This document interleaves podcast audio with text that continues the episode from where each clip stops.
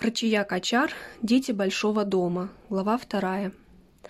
В эти дни станция Улуханлу выглядела необычайно многолюдной. Тут собрались родные уезжающих на фронт, так как поезда из Арташата останавливались здесь, не заходя в Ереван. Могло показаться, что половина жителей Еревана переселилась сюда. Среди ожидавших бросалась в глаза празднично и с претензиями разодетая молодая женщина. Голову ее защищала от солнца широкополая соломенная шляпа, а на ногах были легкие босоножки.